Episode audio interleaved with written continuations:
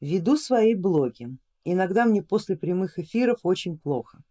Я защищаю себя, медитирую перед прямым эфиром, иду в душ и после, но порой не помогает. Учусь у вас на втором курсе, пока хочу на факультет Тара, на третий основной скоро перейти. Что посоветуете мне?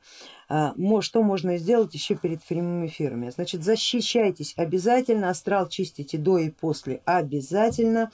А, что еще? Защитный амулет на себя желательно. А, но смотрите, прямой эфир на самом деле не так страшно, в большей степени вы пропускаете удар от смотрящих вас, потому что боитесь этого удара. То есть вы должны лишиться этого страха. Семинар гигиены эмоций. Вдох, выдох, прогнали, накачались, э, защиту укрепили, все более или менее хорошо.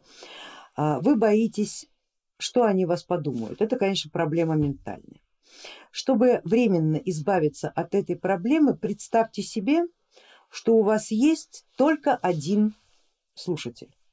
И этот слушатель, сидящий по ту сторону экрана, самый дорогой, самый близкий и самый родной для вас человек. Говорите для него.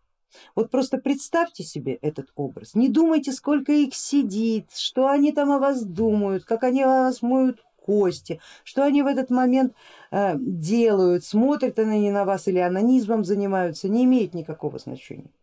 Вообще никакого значения нету их. По ту сторону экрана сидит очень хороший, очень классный, очень добрый и очень родной человек. Для него говорите. Потом, когда ментал укрепите, когда вы научитесь эти эманации, идущие грязные эманации зависти и злости, воспринимать в себя, перерабатывать их через ментал и делать вкусной пищей, для вас эта проблема стоять вообще не будет ни одного раза. Но пока вот так.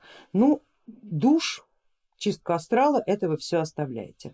Но вот этот образ единственного зрителя, он вам на первое время очень здорово поможет и, кстати, улучшит качество ваших стримов.